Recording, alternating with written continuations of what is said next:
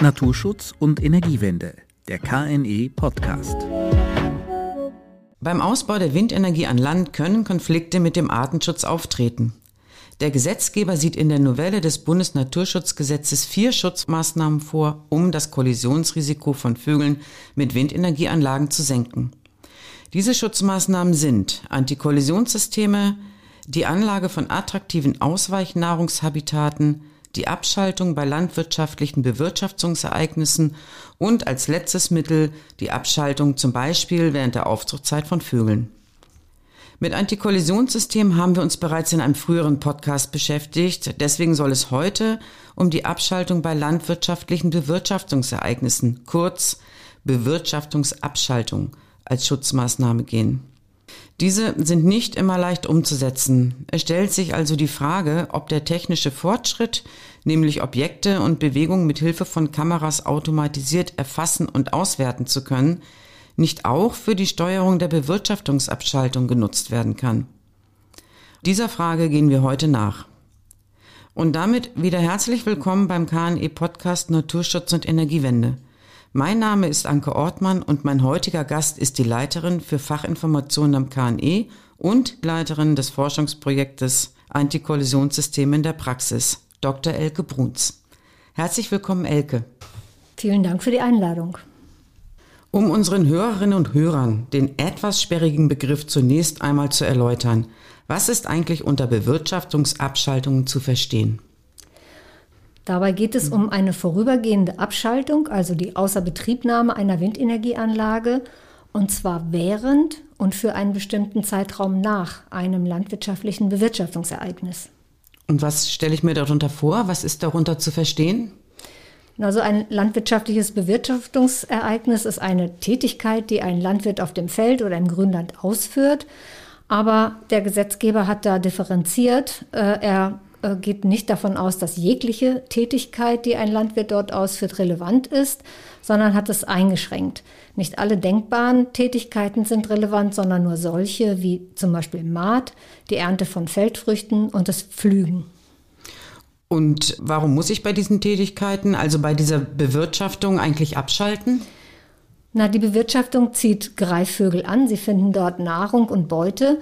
Und durch Maat und Ernte verbessert sich äh, insbesondere die Sicht auf den Boden und damit die Chance, dass Beutetiere aufgefunden äh, werden können und überhaupt besser erkannt werden können. Und beim Flügen zum Beispiel werden auch die im Boden lebenden Tiere, also Mäuse, freigelegt. Und äh, das ist natürlich für die Greifvögel sehr attraktiv, äh, um dort zu fressen zu kommen. Das Beuteangebot insgesamt erhöht sich also durch diese Maßnahmen. Das bedeutet, dass also nicht nur die lokalen Brutpaare, die sowieso dort ansässig sind, also aber auch die, die Greifvögel aus weiterem Umkreis dann diese Felder anfliegen.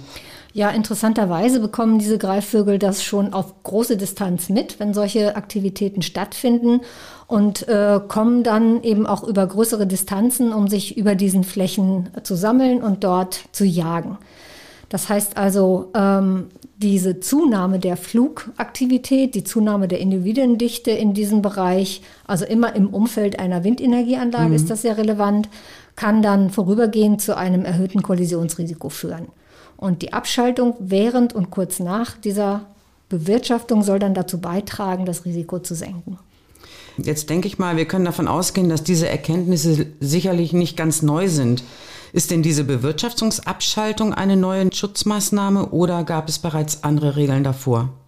Ja, davor gab es schon andere Regeln. Und zwar waren die in verschiedenen, in den Leitfäden der Länder ähm, verfasst. Die Regelungen orientierten sich seinerzeit meist zumeist an einem Papier der Länderarbeitsgemeinschaft der Vogelschutzwarten von 2017. Und so war damals zum Beispiel festgelegt, dass ähm, eben diese Abschaltungen immer dann stattfinden sollten, wenn Bewirtschaftungen auf Flächen im Umkreis von 300 Metern stattfinden. Und zwar bis zu drei Tagen nach Abschluss der Bewirtschaftung. Da kam dann insgesamt, wenn man das mal so überschlägig übers Jahr betrachtet, schon eine beträchtliche Anzahl von Abschalttagen zusammen. Im Zuge der Benatschki-Novelle wurden nun neue Vorgaben formuliert. Der Umkreis wurde auf 200 Meter verkleinert und die Dauer der Abschaltung nach äh, dem Bewirtschaftungstag auf 24 bzw. maximal 48 Stunden begrenzt. Diese Einschränkungen wurden vorgenommen, weil es jetzt bestimmte Zumutbarkeitsgrenzen gibt und die Vorhabenträger können nur zu solchen Schutzmaßnahmen oder zu einem solchen Umfang verpflichtet werden, die, äh, der nicht über eine bestimmte Zumutbarkeitsgrenze hinausgeht. Und was heißt das im Konkreten? Wo liegen diese Zumutbarkeitsgrenzen? Na, Ertragsverluste infolge Abschaltungen und auch etwaige Kosten, die aufgewendet werden müssen für Maßnahmen, müssen sich in bestimmten Grenzen halten. Das bedeutet im konkreten Fall, dass sechs bzw. acht Prozent des Jahresenergieertrags einer Windenergieanlage nicht überschritten werden soll.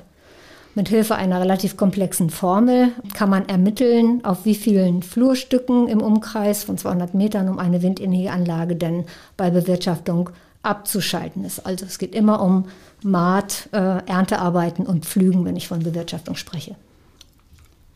Okay, jetzt ist mir im Detail ein bisschen klarer, wo diese Zumutbarkeitsgrenzen gesetzt werden und um welche Investitions- und äh, Kosteneinbußen es hier womöglich geht.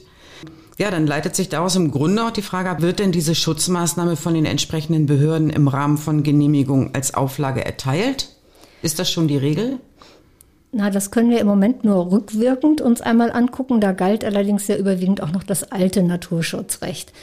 Und um herauszukriegen, welche Erfahrungen ähm, unsere Naturschutzbehörden oder überhaupt die zuständigen Genehmigungsbehörden damit gesammelt haben, haben wir uns tatsächlich äh, einmal umgehört und einzelne Behörden befragt und festgestellt, dass diese Maßnahme äh, sehr unterschiedlich häufig eingesetzt wird in den Bundesländern und Regionen. Es gibt einige Bundesländer und Regionen, da wird doch recht häufig davon Gebrauch gemacht und andere Länder haben oder Regionen ähm, haben geantwortet, sie haben damit eigentlich keine großen Erfahrungen gemacht und wenden diese Maßnahme auch noch nicht häufig an. Und das scheint wohl, obwohl man es grundsätzlich als eine sinnvolle Schutzmaßnahme ansieht, damit zusammenzuhängen, dass eben die Umsetzung ähm, relativ komplex ist und ähm, dass möglicherweise aufgrund der Problemstellungen die damit mit der Umsetzung verbunden sind, auch nicht immer gute Erfahrungen gemacht worden sind, sodass man da ein bisschen zurückhaltend ist.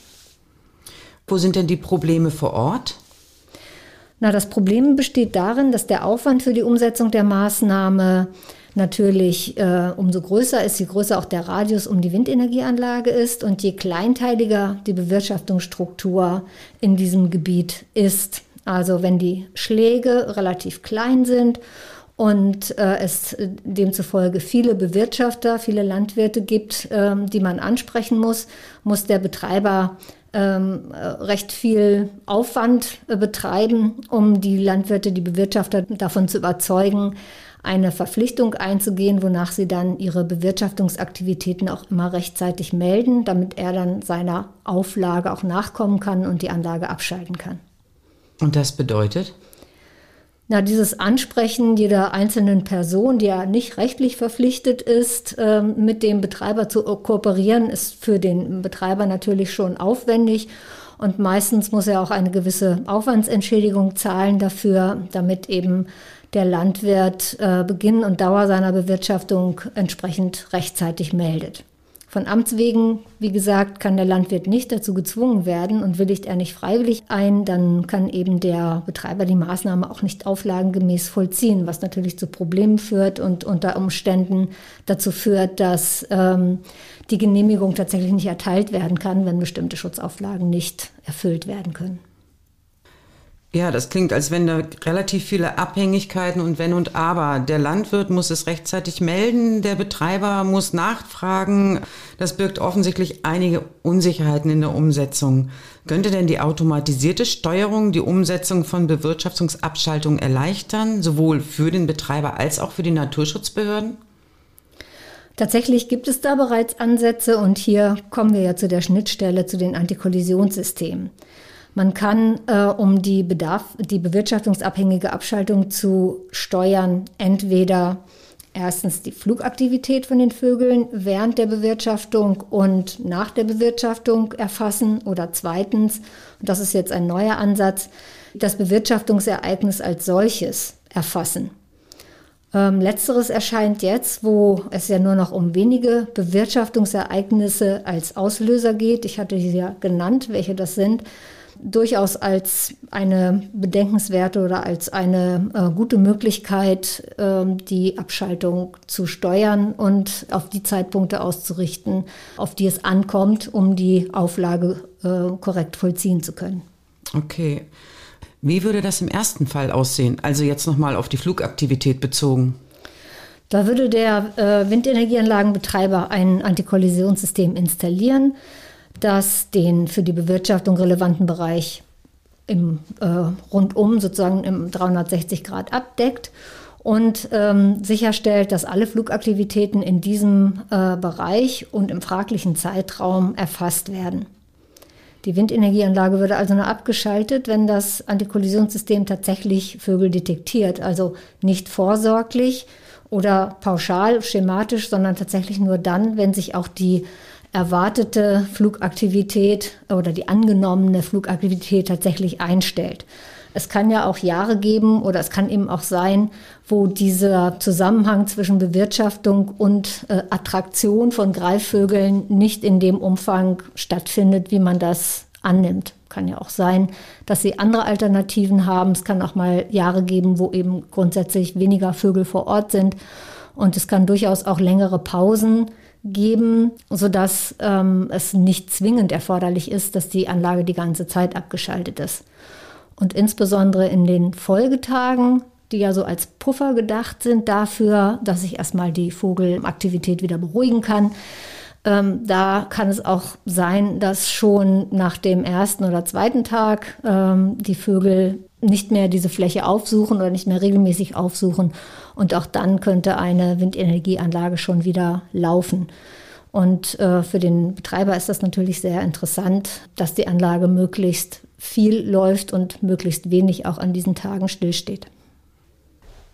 Gibt es denn hierfür schon Beispiele, was du oben beschrieben hast? Also werden diese Systeme schon eingesetzt, erfolgreich an irgendwelchen Projekten?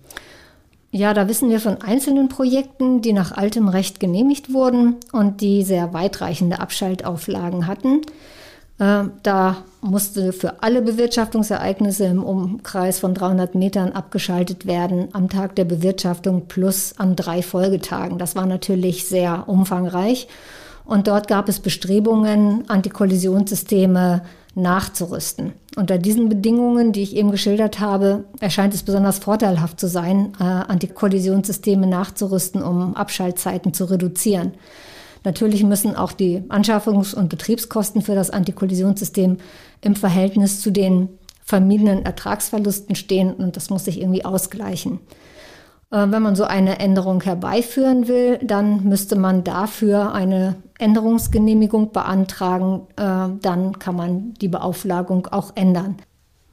Das sind Projekte, die nach altem Recht genehmigt wurden.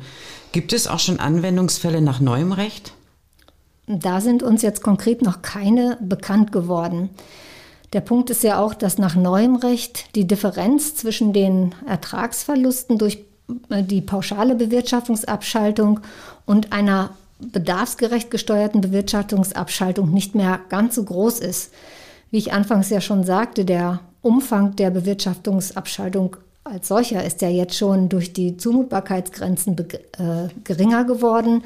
Man hat einen kleineren Radius und weniger relevante Bewirtschaftungsereignisse, für die man abschalten muss und auch weniger Folgetage.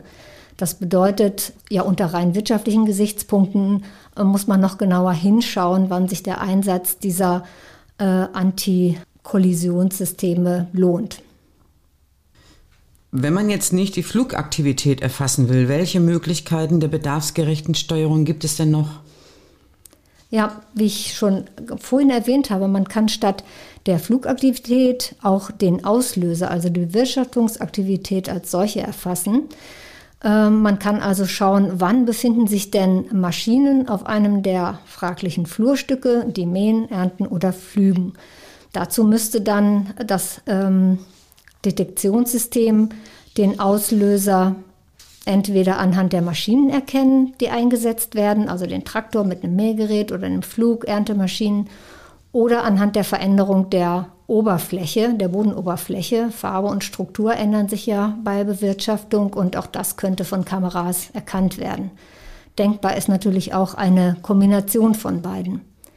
Man würde in diesen Fällen auch Kameras einsetzen, die würden dann das Bildmaterial aufnehmen, die Bilder würden automatisiert KI-basiert ausgewertet werden und man würde dann sehr treffsicher sagen können, wann denn der Fall eingetreten ist, dass eine äh, gebotene ähm, Abschaltung ausgelöst wird. Ich hätte noch mal eine Nachfrage zu dem Einsatz dieser Kameras. Du hast gesagt, die Bilder würden automatisiert und KI-basiert ausgewertet. Was heißt das? Ja, es wird so ähnlich gemacht wie bei der KI-basierten Auswertung der Vogelbilder. Das ist sozusagen analog dazu. Das System soll ja auch nicht jedes Mal, wenn irgendeine Maschine auf das Feld fährt, eine Abschaltung auslösen, sondern das System soll erkennen, welche Maschinen dafür relevant sind. Man muss also die Bildauswertung so programmieren, dass äh, relevante sicher von nicht relevanten Bewirtschaftungen unterschieden werden können. Entweder indem das System lernt, wie die Maschinen jeweils aussehen oder auch, wie sich die Struktur oder die Farben von Oberflächen bei Bewirtschaftung ändern. Das klingt total spannend. Gibt es solche Systeme schon? Na, bisher gibt es eigentlich nur ein paar recht einfache Systeme, die eben registrieren, wann Maschinen auf, äh, sich auf einem definierten Flurstück bewegen. Aber die können in der Regel noch nicht unterscheiden zwischen den Bewirtschaftungsformen, nur feststellen, dass eine Bewirtschaftung stattfindet. Anspruchsvollere Systeme, die sind noch in der Entwicklung und ähm, die verfolgen wir derzeit auch. Es gibt da ein, zwei Beispiele. Und ähm, wenn diese Systeme etwas weiter ausgereift sind, sollen die auch äh, im Rahmen der Fortschreibung unserer Systemübersicht in unserer Veröffentlichung ergänzt werden. Was hätte denn eine solche Bewirtschaftungserkennung im Vergleich zur Vogelerkennung für Vorteile? Was wäre zum Beispiel ein solcher Anwendungsfall? Na, es ist vor allen Dingen, äh, würde es den Projektierer entlasten, wenn er ähm, diesen Auslöser für Abschaltungen zweifelsfrei erkennen könnte und sich dafür nicht mehr auf Dritte verlassen müsste. Er könnte also die Auflage umsetzen, ohne vorher aufwendige Vereinbarungen getroffen zu haben und das ist natürlich immer dann interessant, wenn nicht alle Landwirte tatsächlich dazu bereit sind. Er kann so, ist dann also einfach nicht mehr auf die Mitwirkung der äh, Landwirte vor Ort angewiesen, sondern kann das selber äh, durch eigene Ermittlungen steuern. Auch für die Behörden wäre eine Bewirtschaftungserkennung von Vorteil, insbesondere dann, wenn damit eine automatisierte und äh, nicht unbedingt nur eine manuelle Abschaltung verbunden wäre. Das würde die Voraussetzungen verbessern, dass eben auch die Auflagebewirtschaftungsabschaltung entsprechend der Vorgaben umgesetzt wird. Also neben der Funktionsweise, die du gerade erklärt hast, interessiert mich natürlich auch, wie muss ich mir denn den Einsatz vor Ort vorstellen oder die Installation? Ich habe einen Fall kennengelernt, da war die Weitwinkelkamera sehr weit oben an der Windenergieanlage in der Nähe der Gondel angebracht und mit Hilfe dieser Kamera konnte man die Felder im Umkreis der Windenergieanlage im Blick behalten. Die Kameras müssen eine solche so hohe Auflösung haben, dass sie aus der Entfernung die relevanten Maschinen erkennen können. Und kritische Flächen, also öffentliche Wege zum Beispiel, müssen geschwärzt sein, sodass man eben auch nur die Aktivitäten auf den Feldern erfasst und nicht etwa im öffentlichen Bereich. Kann ich an der Stelle einmal nachfragen? Ich hätte ja gedacht, dass die Kameras etwas niedriger, also in der Nähe vom Fuß der Windenergieanlage angebracht würden, um praktisch äh, besser gewährleisten zu können, dass diese Maschinen, die da unterwegs sind, auch identifiziert werden. Na. Aber du hast ja gesagt, relativ nah an der Gondel und das hat befriedigend funktioniert oder kannst du dazu eigentlich gar nichts sagen? Doch, die, das hat äh, schon befriedigend äh, funktioniert und es ist ähm, eher sinnvoll, sie weit oben anzubringen, weil die Kamera ja eine Draufsicht hat und nicht so sehr horizontal gucken soll. Äh, man muss ja auch daran denken, dass die äh, Traktoren, die Maschinen nicht unbedingt sehr hoch sind, vielleicht ja, weiß ich nicht, drei Meter Höhe nicht überschreiten. Man äh, müsste also sonst sehr flach gucken, um die zu erfassen. Das ist in der Draufsicht viel einfacher zu sehen. Vor allen Dingen sind äh, in der Draufsicht auch die Nutzungsänderungen, also die Stimmt. Änderung äh, der Bodenoberfläche besser zu erkennen, als wenn ich ähm, parallel zum Boden gucken würde. Also spricht schon dafür, das oben an der Gondel äh, zu befestigen. Das klingt für mich eigentlich alles recht vielversprechend. So als könnte der Einsatz ähm, technischer Systeme den Betreibern die Chance geben, sowohl den individuellen Bedingungen vor Ort gerecht zu werden, als auch die Vorgaben der Genehmigung leichter zu erfüllen. Gibt es denn noch Unklarheiten bei der Umsetzung oder gucken wir da eigentlich sehr positiv? Na, Unklarheiten kann man nicht sagen, aber es gibt natürlich Beschränkungen für die Umsetzung. Wir haben ja diese schon angesprochenen Regelungen zur Zumutbarkeit äh, von Schutzmaßnahmen im Bundesnaturschutzgesetz. Und äh, die stellt natürlich darauf ab, ähm, eine maximale Anzahl von Flurstücken, äh, um die Windenergieanlage zu ermitteln, auf denen dann die Bewirtschaftungsabschaltung erfolgt. Bei der Umsetzung stößt man nun aber auf das Problem, dass die Zahl der Flurstücke und auch die Grenzen der Flurstücke, wie sie im Grundbuch eingetragen sind, nicht zwingend mit den Bewirtschaftungseinheiten, den sogenannten Schlägen übereinstimmen. Und hier könnte man noch mal über eine Verbesserung der Vorgaben im Gesetz nachdenken. Also wie es aussieht, gibt es tatsächlich noch einige offene Fragen bei diesem Thema, aber der Einsatz technischer Systeme zur Steuerung der Abschaltung scheint doch viel Potenzial zu bieten. Wir können also gespannt sein, wie diese Entwicklung weitergeht. Danke an dich, Elke, an dieser Stelle für dieses interessante Gespräch und die aufschlussreichen Erklärungen zu diesem Thema. Sehr gerne, immer mal wieder. Wir am KNE werden auf jeden Fall an dem Thema dranbleiben. Wenn Sie, liebe Zuhörerinnen und liebe Zuhörer, weitergehende Fragen an meinen heutigen Gast haben oder mehr zum Thema Windenergie lesen möchten und Antikollisionssysteme, finden Sie alle unsere Publikationen und Kontaktdaten auf unserer Internetseite. Auf Wiederhören und bis zum nächsten Mal. Naturschutz und Energiewende, der KNE Podcast.